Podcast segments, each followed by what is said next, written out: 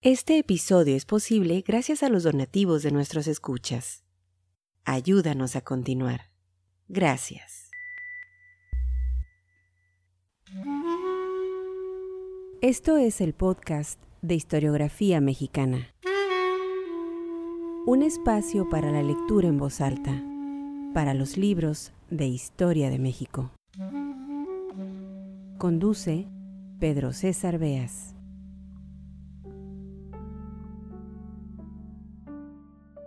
A principios de los años 90 del siglo pasado, el historiador francés John Mayer, dueño de una vasta obra y reconocido en nuestro país por sus aportes a la historiografía de la guerra cristera, decidió invitar a varios historiadores no para hablar de sus investigaciones o mostrar sus más recientes hallazgos, sino para escribir de sí mismos, para contar su propia historia, algo poco común en el mundo de la academia. Estamos acostumbrados, y porque no podría ser de otra forma, a que el historiador nos cuente la historia, esa que se escribe con mayúsculas.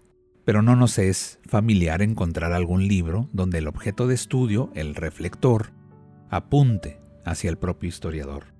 Meyer invitó pues a los estudiosos del pasado a salir de su zona de confort y los puso a platicar su historia personal a detallar su proceso de formación, a elaborar una suerte de autoanálisis, un ensayo autobiográfico.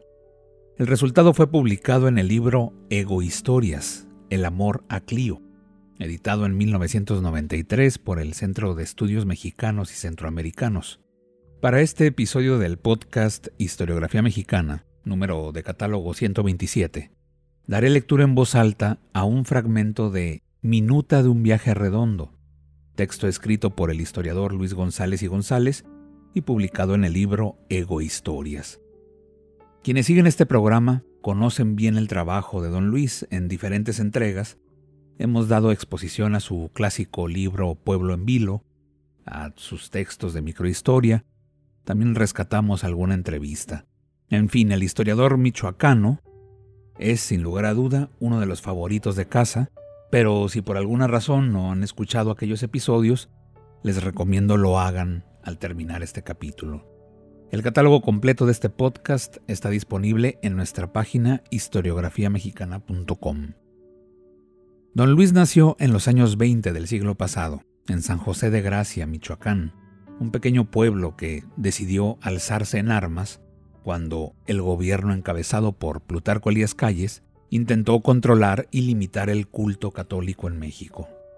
Los primeros años de vida del autor de Pueblo en Vilo quedaron marcados por aquella guerra cristera. La historia personal de don Luis González y González la podríamos etiquetar como una de éxito.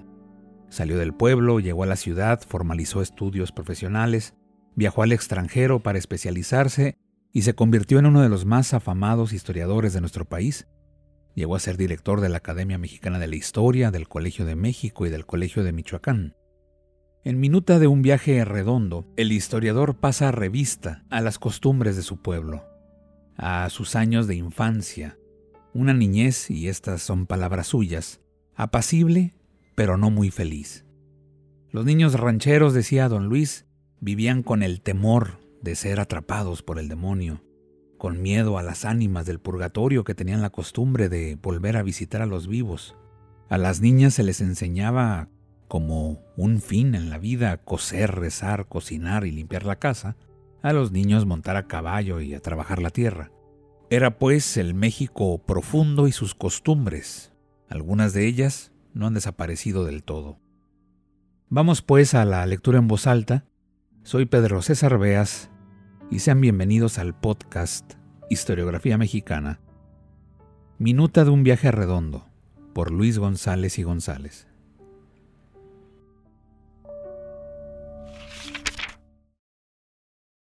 Crianza católica, ranchera y fácil.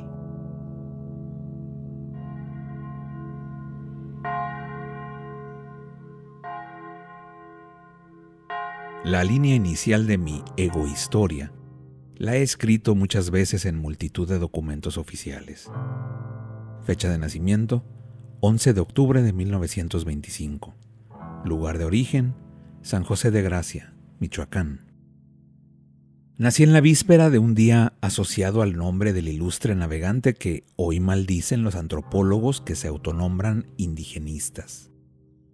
Ese año de 1925 fue muy llovedor. Después he venido a saber que entonces Bernard Shaw recibe el premio Nobel, Kafka publica El proceso, Ortega y Gasset La deshumanización del arte y Hitler Mi lucha. Millikan descubre los rayos cósmicos y León Trotsky pierde el poder. Pero ni esos sucesos ni los nacionales del sexto cumplesiglos de la metrópoli mexicana y la fundación del Banco de México afectaron en lo más mínimo mis primeras manifestaciones de vida en un pueblo alto, minúsculo, ganadero, y creyente que solo se unía a la República Mexicana por su lengua, su religión y su odio al gobierno come curas. Mientras mis padres me enseñaban la sede de la divinidad, y yo con un simple movimiento de mano en cualquier dirección la señalaba acertadamente porque Dios acostumbra a estar en todas partes, don Plutarco quería no sé qué cosas opuestas a la tradición mexicana. Me tocó una crianza menos apacible que la pueblerina tradicional. A los 20 meses de nacido, sufrió la familia uno de sus destierros. Los jóvenes de San José, junto con los de otras congregaciones, se levantaron en armas para ir a partirle el hocico al gobierno Comecuras. Este respondió con la orden de expulsar ancianos, mujeres y niños que seguían viviendo en San José. Se le concedió a todo el mundo un día entero para que abandonaran sus casas y pertenencias. Enseguida, el caserío fue entregado a las llamas.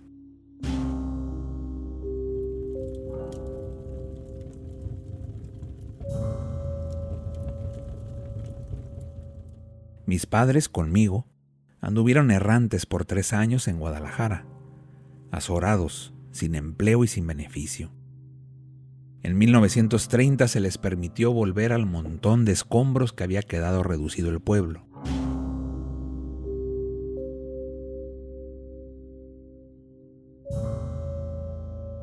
De vuelta en San José, mi crianza siguió adelante contribuyeron a imbuirme la costumbre local mis padres, tres abuelos, el padrino Federico, a quien se le autorizó el regreso al terruño en 1937, la señorita Josefina Barragán, que al no aceptar ser maestra de la escuela socialista, se transformó en profesora privada, y las catequistas que domingo a domingo nos obligaron a los niños de entonces a saber de memoria, sin permitir el más leve cambio, el catecismo del padre Ripalda. De hecho, toda la población adulta fue mi preceptora. Incluso Olivia González, estupenda cuentista que un día, cuando le dio por escalar paredes, hubo que internar en el manicomio de Zapopan. Durante la crianza se aprendían muchos saberes, la lengua, los rudimentos de la gramática, las cuatro operaciones aritméticas, la escritura, las reglas de buena educación, las tradiciones familiares, los rezos para cada día y los principios básicos del cristianismo. La crianza era la transmisión de la sabiduría de los viejos y de la iglesia. Se ejercitaba de distinta manera según el sexo. Se proponía hacer a las niñas muy mujercitas y a los varones muy hombrecitos obligaba a las criaturas del sexo débil a coser y remendar, a mantener limpias la casa y la ropa, a las labores de la cocina y a los menesteres del templo. Los niños, además de no decir nunca mentiras, debían saber andar a caballo, contribuir en los diversos quehaceres de la ordeña, alzar las matas de maíz abatidas por el arado en escarda y a segunda, yo nunca fui acólito ni alzador, sí jinete en caballo, mula, burro y becerro. Nunca me atreví a enfrentarme a un toro con capota en mano. Nunca me sentí necesitado de ejercer la caza, ni otras diversiones rancheras. Nunca, por otra parte, entré en conflicto con quienes me impartían la crianza. quizá por haber sido criado a las buenas, sin golpes ni amenazas. La mayoría de los padres eran partidarios de la mano dura. Estaban seguros de que el buen comportamiento solo entra con sangre.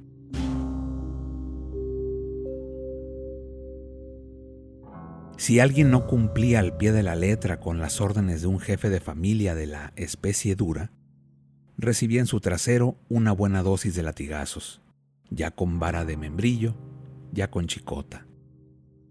La criatura que se dormía en el templo o exhalaba aires ruidosos o platicaba en vez de rezar, era objeto de pellizco bien retorcido de una mujer o del sonoro coscorrón de un hombre. Las madres eran creyentes en la crianza a fuerza de pellizcos y encierros, o mediante la amenaza de que se lo dirían al papá golpista, o de que Satanás los refundiría en los más apretados infiernos. Las madres castigadoras eran más frecuentes que las dulces. Mi crianza en todo momento fue apacible. Rara vez vi una cara ceñuda en mis papás, en María Álvarez, en mi padrino. Jamás recibí azotes, coscorrones, pellizcos o palabras malsonantes. Quizá por ser hijo único crecí muy mimado, siempre en el afecto de los míos, que no muy feliz. Ninguno de los niños rancheros de entonces escapamos al miedo a las ánimas del purgatorio que tenían la costumbre de volver a visitar a los vivos, al temor de ser atrapados por el demonio, a las historias macabras, al azoro de toparse con malhechores empistolados.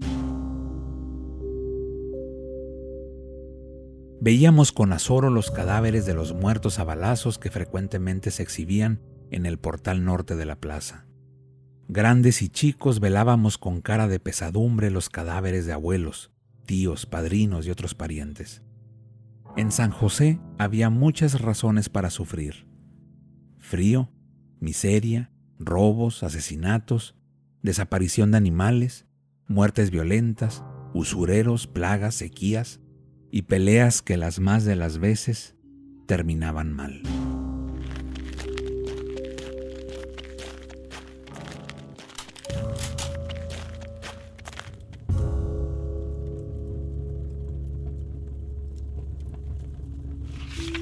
Este episodio fue posible gracias a las amables donaciones de nuestros escuchas. Al convertirte en mecenas de este podcast, fomentas la lectura y la divulgación de la historia de México. Visítanos en historiografiamexicana.com.